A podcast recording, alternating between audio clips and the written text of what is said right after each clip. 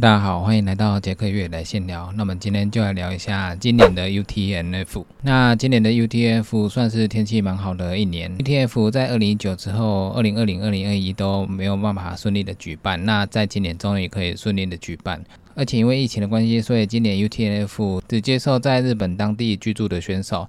如果你是外国人的话，但是你长期住在日本，还是可以参加。因为今年的比赛主要是日本的国内大战。如果大家有长期看日本的越野赛的话，那你知道的日本精英选手可能会比较多。今年日本几个精英选手，其实我之前的比赛都有看到，他们也都是一些日本大比赛的一些前十名的选手。那还有一位晋江龙之介，他属于是 Sky Running 的选手，就是登高赛的选手。后来我在比赛的时候看他表现，一开始都还跑得不错，但是距离越来越长的话，后来他就越来越落后。所以这种 Sky Running 的选手，他可能比较不擅长长距离的比赛，不过他的实力还是很强悍的。有来台湾参加过七人比赛的小川状态。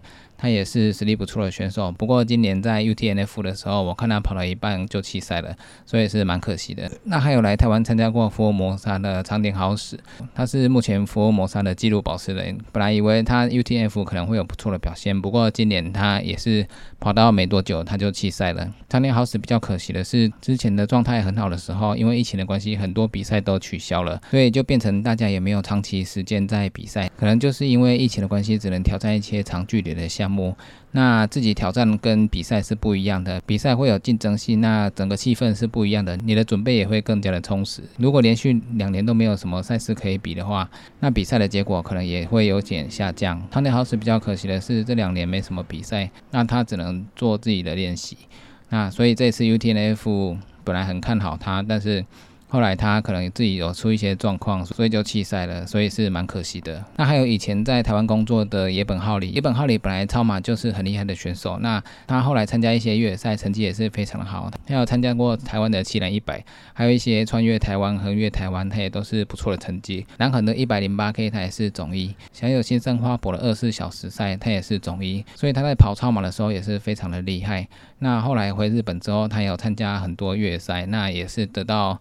蛮不错的成绩。那这一次诊断我一直在追踪他的状况，他一开始都是二十名左右，那在最后的结果他也是刚好在二十名。野本靠你看起来都维持自己的状态，然后把它跑完，所以他在 UTNF 拿下第二十名的成绩也是非常的厉害。那最后他以二十二小时十四分抵达了终点，也算是蛮不错的成绩。这场比赛比较熟悉的女性跑者是新野有里香，新野有里香也有来台湾参加过七来一百的比赛。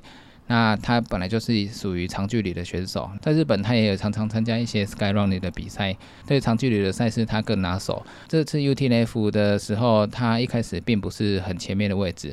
那但是他至少都维持在前四名的位置，最后他还是坚持坚持住一直跑下去，所以他最后跑出了女总赛也是蛮不错的成绩。他最后的成绩是二三小时五十五分，也算是蛮快的速度。那个野本浩里也是只差了一小时多的成绩，所以表现的还算很不错。那今年的男子冠军是西村广和，他跑出了十八小时十五分的成绩，算是蛮厉害的。第二名是涂景林，他跑出了十八小时四十五分。虽然也是还不错，但是跟第一名还是差了三十分钟，还是有点差距。第三名是万场大，他跑出了十八小时五十二分，跟第二名差距比较近一点。第四名是鬼冢智德，他跑出了十九小时十九分。第五名是山田洋介，跑出了十九小时三十七分。第六名是小林诚志，他跑出了十九小时五十三分。第七名是石川佳彦，他跑出了十九小时五十八分。从第一名跟第二名差三十分钟之后，第二名到第七名的成绩几乎是没有差多少，所以第一名的实力算是蛮强的，可以拉开大概三十分钟以上的成绩。那第七名的石川佳彦，他本来就是超马好手，他也有来台湾参加过七男一百的赛事，他现在在国际大赛都跑出了不错的成绩，在日本也是一个超马实力非常强悍的选手。石川佳彦之前也来台湾参加过南横一百的比赛，他那时候南横一百可以跑出了七小时。十二分的成绩，在国内在南横有五连霸的梁文龙，他那时候是跑出了七小时四十分。也因为石川佳彦在前面，所以两个人互相竞争的结果，所以这一年的南横一百，梁文龙也跑出了不错的成绩。石川佳彦比较常出现在超马赛，那他超马赛的成绩都是很好的。那越野赛的话，可能有些赛事比较少看到。这次的 UTMF 他有参加这个比赛，那他一开始的位置都是在总二的状态，距离越长的时候，他他有一点掉下来。后来他最后是总七，他的成绩也算是还不错。以超马选手来讲的话，不常参加越野赛，也可以获得前十名的位置，所以算是蛮厉害的。野本跟石川佳内本来都是超马好手，那他超马都可以跑很远，也可以跑很快。差别就在于说，其他的选手可能是三进比较常去训练，然后比较常参加比赛，但是可以跑很远的超马选手，体能本来就是很不错了。跟比较长跑越野的精英选手差别就在于上下坡的技巧，还有整体的协调性。美国的女子选手 d a l t o n y 是 UTMB 的女子总一，她也是一个超马好手，她也可以绕圈二十四小时，她也可以跑到两百多公里。所以超马选手本身的体能还有跑步的能力就很强了，就算没有常常参。加他他的成绩也都是还不错。如果超马选手在精进他的上下坡技巧，还有一些越野的能力的话，我相我相信成绩会越来越强。像野本、石川佳彦还有刀特尼就是这样子。至少在越野赛跑很远的距离的时候，你还可以维持跑步的动作，这已经算是非常厉害了。有的时候，如果你跑很远的距离的时候，然后再加上上山下山，可能到可以跑的地方你也跑不起来。所以，超马能力本身强的选手在越野方面也是蛮吃香的。越野最基本训练的就是你的标马能力好不好？那你标马能力有多快，你的越野能力可以相对的有多快？可以说，你标马的速度练得越快的话，你本身的体能状态还有身体素质都已经算是非常厉害了。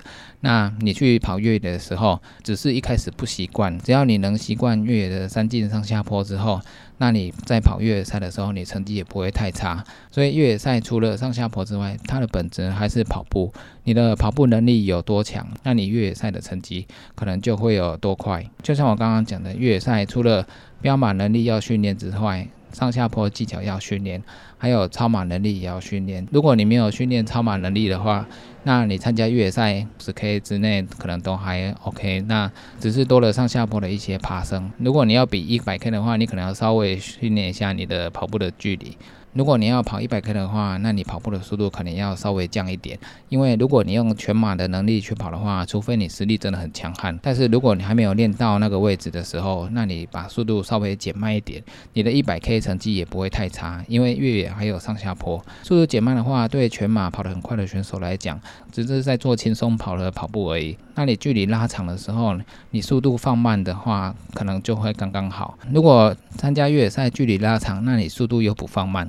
那你可能跑到五十 K 之后，你可能就会爆掉。就像我一开始做了晋江龙之街，他可能就是跑习惯 Skyrunning 越野赛的。那这次参加的这个一百迈越野赛，对他来讲可能是距离太长了。他平常跑步也没有跑那么长的距离。当你平常跑的距离的时候，你的身体自然就会想要休息。所以你没有长时间的训练这种长距离的比赛，你可能身体很容易就会疲劳。不过我相信这一场他应该就是会放慢速度来跑。他这次跑的成绩有二十五小时四十二分，最后是总九十的成绩，所以算是还不错。今年的 UTF 我本来以为距离跟以前都一样，但是最后我看他的路线，最后是回到一个富士级的公园。那以前都是跑到河口湖，然后过河口湖的桥之后，回到对面的公园。今年下山的路线有稍微改一下，然后回到富士吉那边的公园。今年的天气整体上来讲还是不错，不过野本浩里在跑完之后也有说。因为天气不错，所以后面可能越来越热，所以也不是很好跑。不过至少是没有出现恶劣的天气。前几年有一些下大雨的话，有时候比赛真的会取消，所以是很可惜的。那二零一九年的 UTNF 冠军是扎比尔小鲜肉，那他的成绩是十九小时三十六。那二零一八年的总一是 Dylan Bowman，他的成绩是十九小时二十一分。二零一六年的总一也是 Dylan Bowman，他的成绩是三小时四十六分。那一年因为气候的关系，只跑不到五十 K，大会就取消比赛。赛二零一五年的总一是 G Two，它的时间是二十小时四十分。但是因为前几年的路线不太一样，之前环富士山它可以绕一整个圆，后来因为有一些地方有一些问题，后来它路线改成没有办法绕完整一个圆。我们去参加的二零一八年的 UTF，它就不是环绕富士山的一个完整的圆，不过它的距离还是可以达到一百迈，沿途你还是可以看到富士山各个角度的风景。环富士山的时候，你可以看到富士山早上、下午、傍晚，还有晚上的富士山，非常的漂亮，那景色非常的优美。那经过了各个地方。的话，民众也都很热情的帮选手们加油。UTNF 的山径可跑性都非常的高，虽然也还是有陡的地方，但是它的路面状况都很好，都非常好跑。日本也是大家蛮喜欢去的地方，所以去日本跑 UTNF 算是一个不错的跑步旅游运动。跑完之后还可以到日本玩，吃一些拉面、泡温泉等等，所以去日本跑 UTNF 算是蛮好玩的。那也恭喜今年所有完善的选手，希望明年疫情消失的时候，他可以再度开放，让所有的国际选手可以参加。那以上就是今天的杰克月来闲聊，记得订阅 YouTube、按赞 FV 粉丝页，还有追踪 IG，就这样喽，拜拜。